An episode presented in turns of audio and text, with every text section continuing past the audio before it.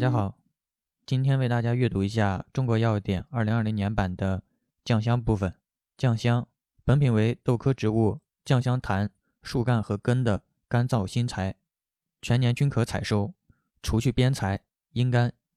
性状，本品呈类圆柱形或不规则块状，表面紫红色或红褐色，切面有致密的纹理，质硬，有油性，气微香，味微苦。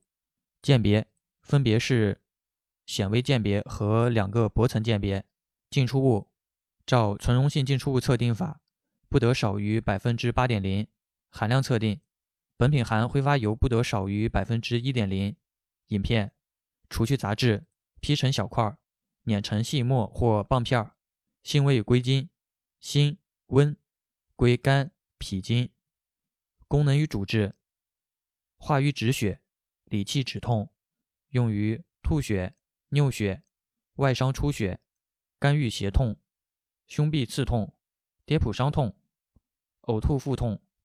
用法与用量：九到十五克，后下。外用适量，沿细末敷患处。贮藏：至阴凉干燥处。OK，以上。